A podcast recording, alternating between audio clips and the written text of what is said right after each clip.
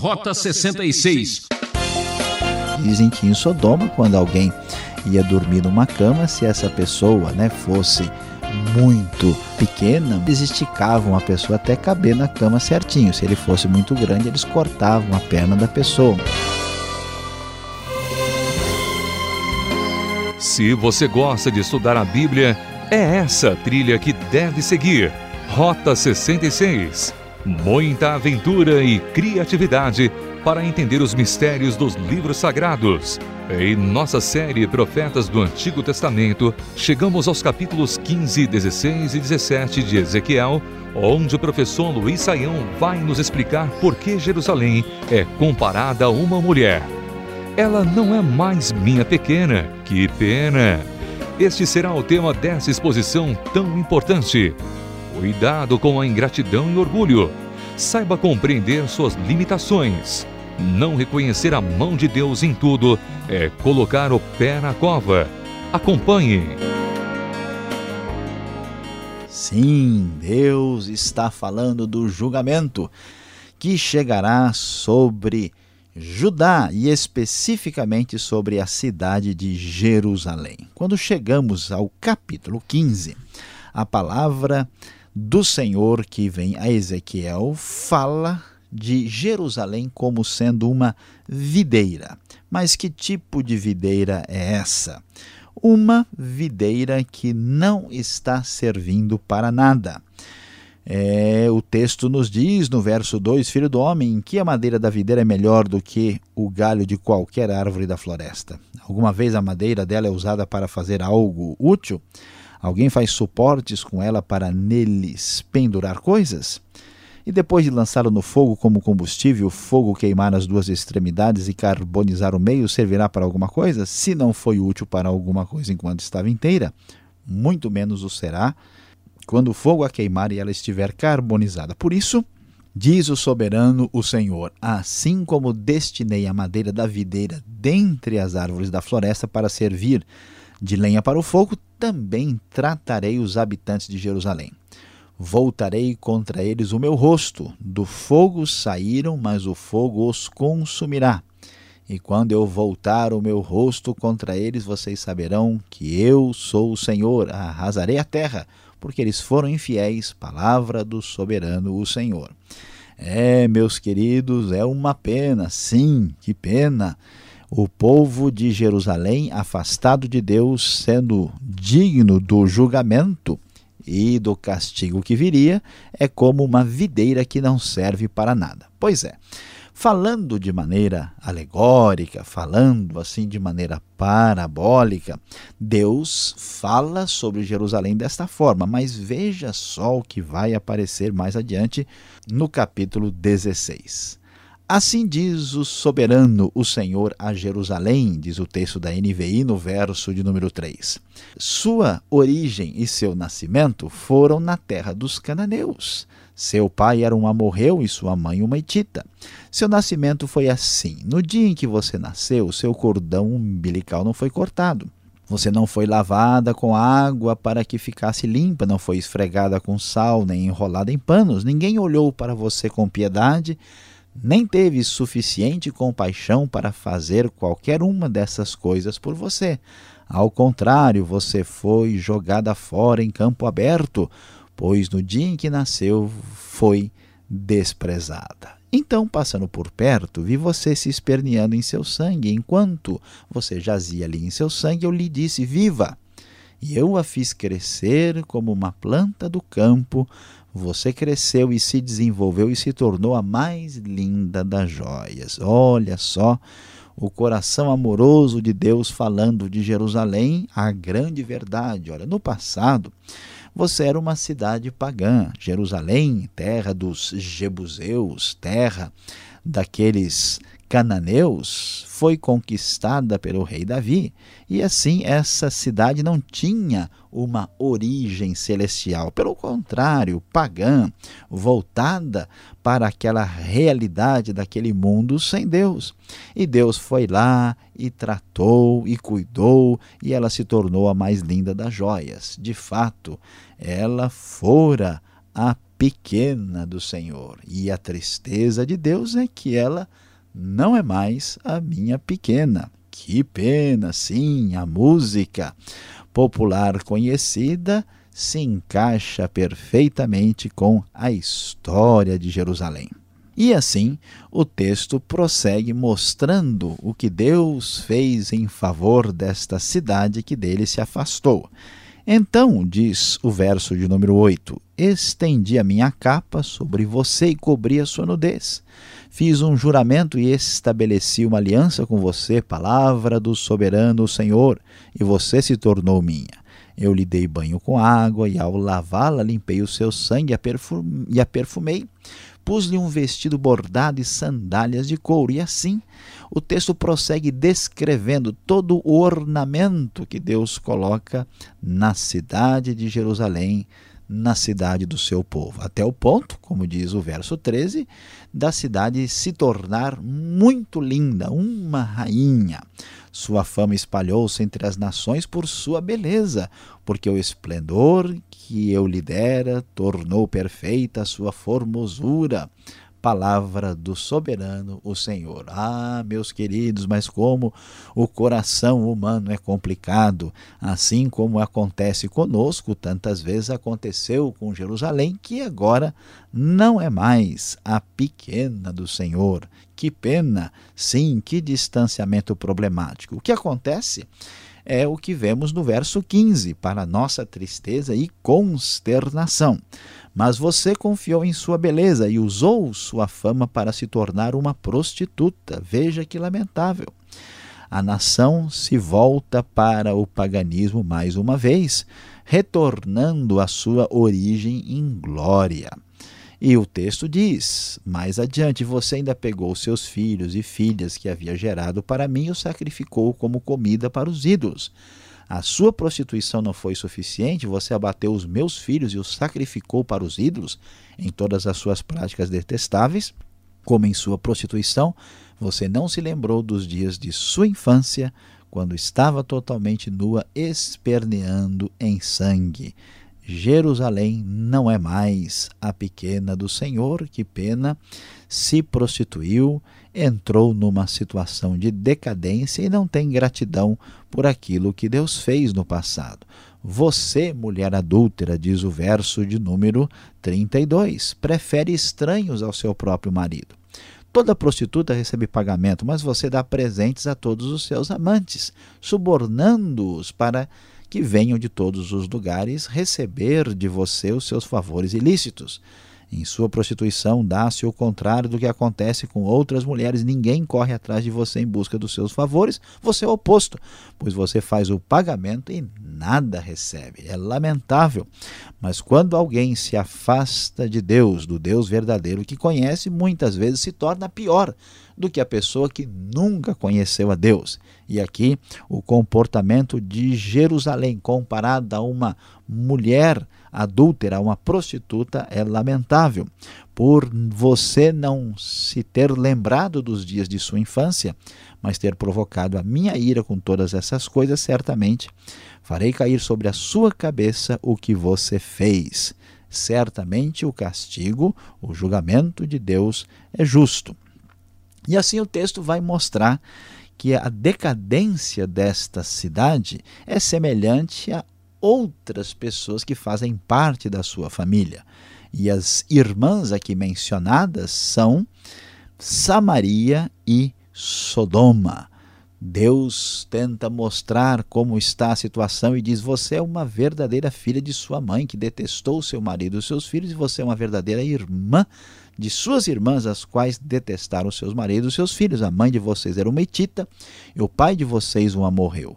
E assim na sequência, Jerusalém é comparada a Samaria e a Sodoma, as duas cidades marcadas pela maldade, pelo pecado e pela sua impureza.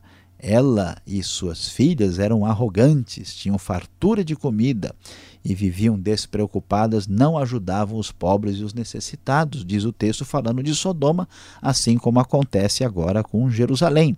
Os seus pecados eram detestáveis, por isso, o que acontece, Deus tem toda razão em lamentar em trazer o seu julgamento, pois ele pode dizer sobre Jerusalém: ela não é mais a minha pequena.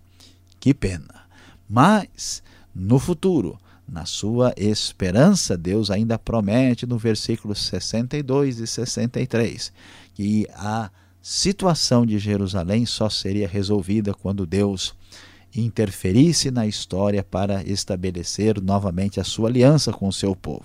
E prosseguindo no verso no capítulo 17, vamos encontrar agora uma nova alegoria. Diz o verso 3: Assim diz o soberano, o Senhor, uma grande águia com asas poderosas, penas longas e basta plumagem de cores variadas veio ao Líbano Apoderando-se do alto de um cedro, arrancou o seu broto mais alto e o levou para uma terra de comerciantes, onde o plantou numa cidade de mercadores. Aqui vemos uma outra alegoria agora a respeito de duas águias. Se o nosso assunto era falar que Deus tem pena, pois é, há mais pena chegando para contemplarmos pena das águias, pena deste povo o Senhor usa esta alegoria para falar de Jerusalém. Aqui vemos uma águia extraordinária que chega ao Líbano.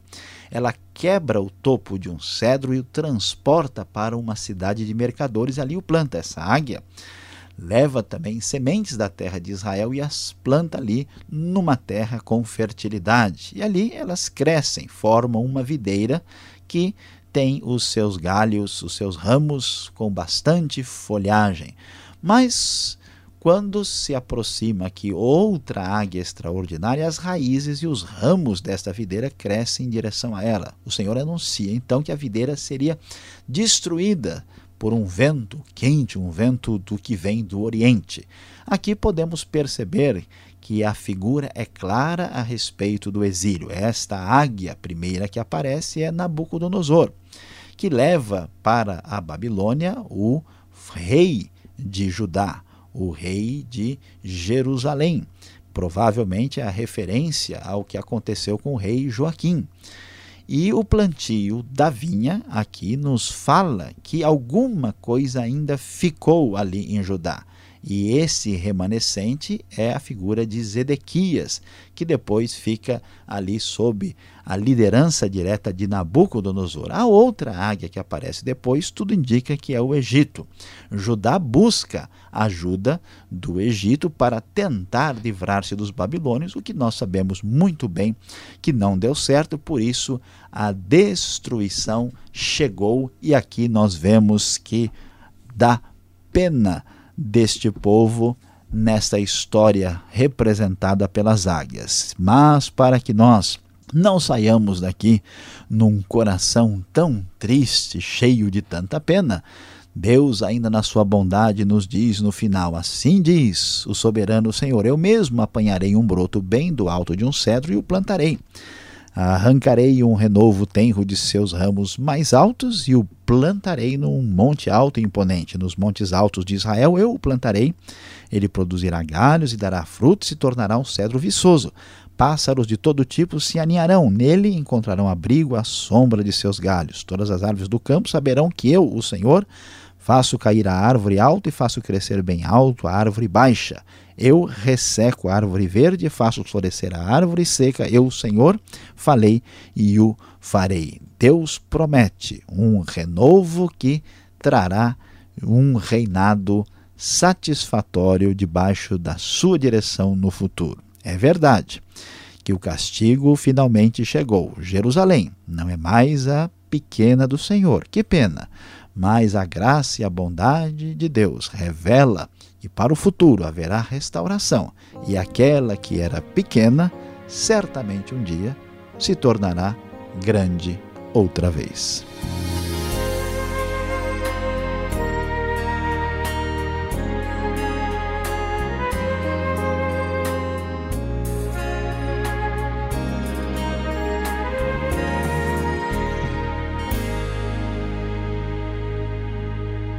Você está acompanhando Rota 66 O caminho para entender o ensino teológico dos 66 livros da Bíblia. Esta é a série Profetas do Antigo Testamento, explorando o livro de Ezequiel.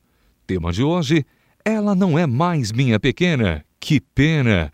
Rota 66 tem produção e apresentação de Luiz Saião e Alberto Veríssimo. Na locução, Ricardo Santos. Realização Transmundial. Caixa Postal 18.113. CEP 04626970 São Paulo, São Paulo. Vamos às perguntas e conhecer mais sobre essa pequena.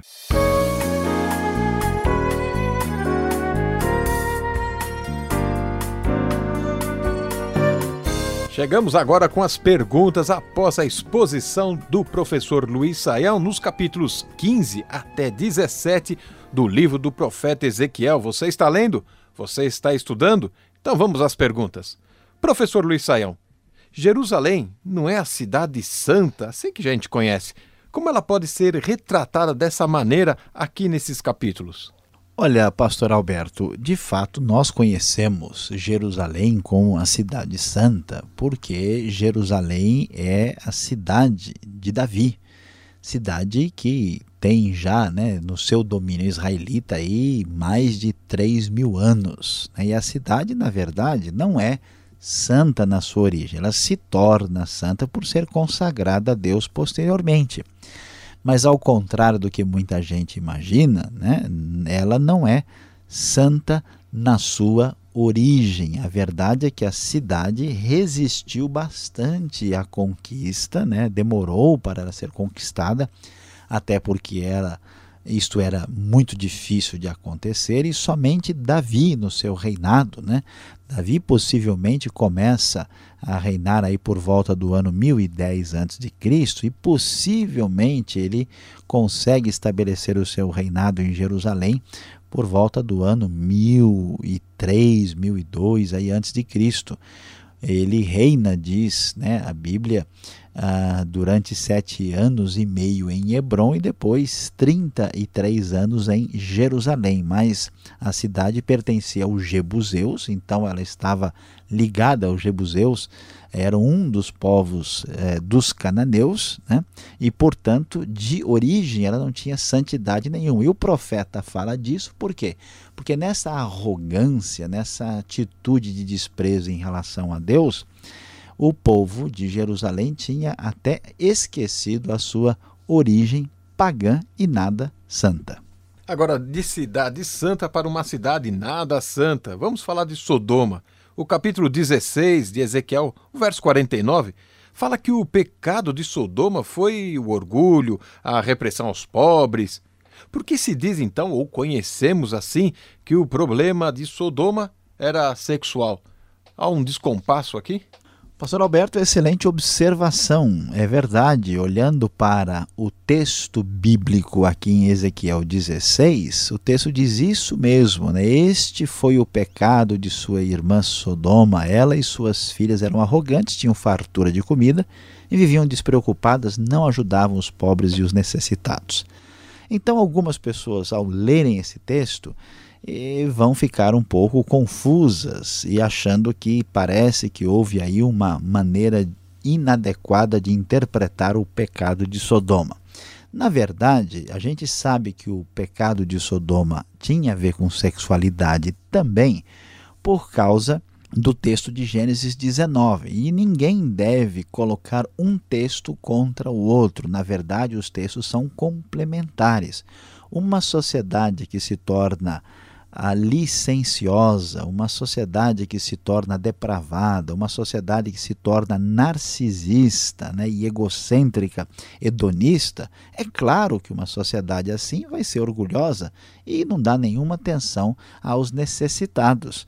E, portanto, as coisas estão interrelacionadas. Na própria tradição judaica, né, quando a gente lê é, historinhas assim contadas, que a gente sabe que são lendárias, historinhas do Talmud, né, eles nos falam coisas assim engraçadas sobre Sodoma. Por exemplo, dizem que em Sodoma, quando alguém ia dormir numa cama, se essa pessoa né, fosse muito é, pequena, muito baixa, eles esticavam a pessoa até caber na cama certinho. Se ele fosse muito grande, eles cortavam a perna da pessoa, mostrando Simples, né? que eles rejeitavam né, ajudar qualquer pessoa. Né? O mal era premiado em Sodoma e a rejeição ajudar o próximo. Portanto, imoralidade, narcisismo sexual, né?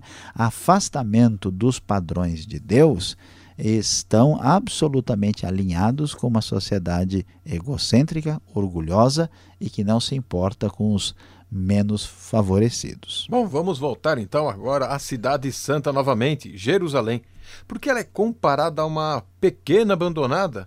Alguma razão para isso? Talvez o seu histórico? É muito interessante, pastor Alberto, a gente prestar atenção aqui. De fato, Jerusalém, como nós vimos, ela não é mais a minha pequena, diria o Senhor, que pena. E o que acontece aqui? Ela é apresentada como uma espécie de criança ou de menina abandonada. E isso chama a nossa atenção porque isso não é em vão. Ao mesmo tempo em que o profeta está falando da situação moral e espiritual da cidade, ele está fazendo um paralelo com um costume apavorante que existia no paganismo antigo quando muitas crianças eram de fato abandonadas, largadas para lá e morriam à míngua. E aí né, existe uma ironia por trás do texto, porque ao mesmo tempo que a gente vê que essa Jerusalém está buscando o paganismo, a figura que está comparando a situação de Jerusalém reflete a coisa mais horrorosa do paganismo, que era uma espécie de infanticídio, né, de morte de crianças inocentes, que é uma das marcas perversas também presentes na sociedade contemporânea que se afasta de Deus. Bom, já falamos da pequena, vamos terminar então falando do broto, que aparece lá no capítulo 17, verso 22. Que promessa estranha é essa que surge aqui, professor? Um renovo, um broto, o que vem a ser isso? Pois é, pastor Alberto, lá diz o texto que é, você acaba de mencionar. Assim diz o soberano, o Senhor, eu mesmo apanharei um broto bem do alto de um cedro e o plantarei Arrancarei um renovo tenro de seus ramos mais altos e o plantarei num monte alto e imponente. Aqui a linguagem continua figurada, assim como nós vimos no caso da expressão a respeito das águias que aparece anteriormente. Pastor Alberto, aqui há uma promessa de esperança. Esse broto, esse renovo significa algo novo que nascerá e que trará aí esperança para o futuro. É uma promessa messiânica. Por que, que é tão claro isso aqui? Porque nós vimos que o reino realmente se foi. Nós vimos mencionados aqui indiretamente, né, de maneira alegórica, ou melhor, parabólica, né, tanto Joaquim como Zedequias, né, caindo de uma vez debaixo do poder da Babilônia, mas isso não significa que Deus se esqueceu da sua promessa no passado. Um dia aquela que foi a sua pequena, que era o seu povo amado da aliança, voltará a ser grande, porque a promessa de Deus jamais falhará. Bom, que pena. Acabou as perguntas, mas você fica ligado, ainda não acabou o programa. Tem aplicação do estudo para você.